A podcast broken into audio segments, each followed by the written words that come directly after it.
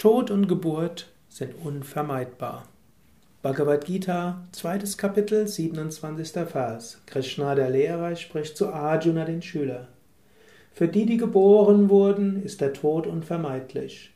Die Geburt für die, die tot sind. Daher sei nicht besorgt über das Unvermeidliche.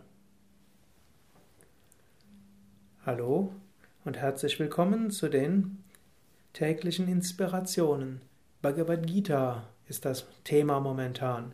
Krishna sagt, was geboren wird, wird sterben.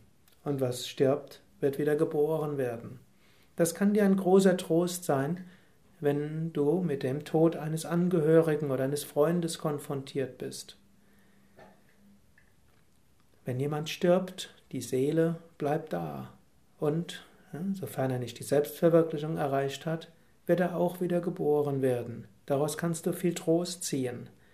Und wenn dieser Mensch dir wirklich sehr wichtig war, dann könnt ihr auch zusammen in einem nächsten Leben wieder inkarnieren. Was einen Anfang hat, hat ein Ende. Mancher Mensch stirbt früher, mancher stirbt später. Es ist sicherlich schwierig, wenn jemand andere sterben sieht, die vielleicht jünger sind als er selbst oder im gleichen Alter, weil man auf diese Weise seines eigenen drohenden Todes noch bewusster wird.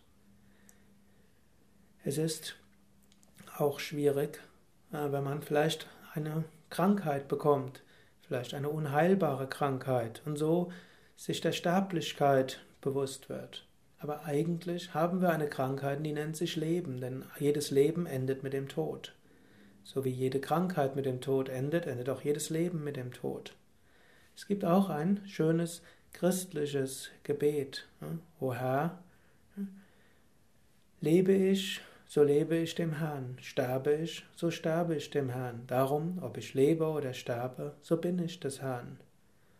O Gott, bitte hilf denen, die trauern.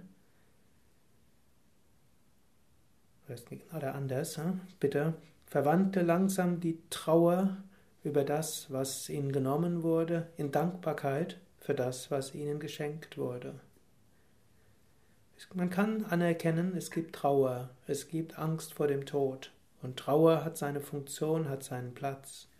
Aber vor dem Hintergrund, dass die Seele unsterblich ist, vor dem Hintergrund, dass du unsterblich bist, vor dem Hintergrund, dass alle Menschen, die sterben, unsterblich sind, wenn der physische Körper vorbei ist, irgendwann ein neuer physischer Körper kommt, kannst du großen Trost ziehen. Du kannst einen gewissen Gleichmut bewahren. Du kannst engagiert und bewusst handeln.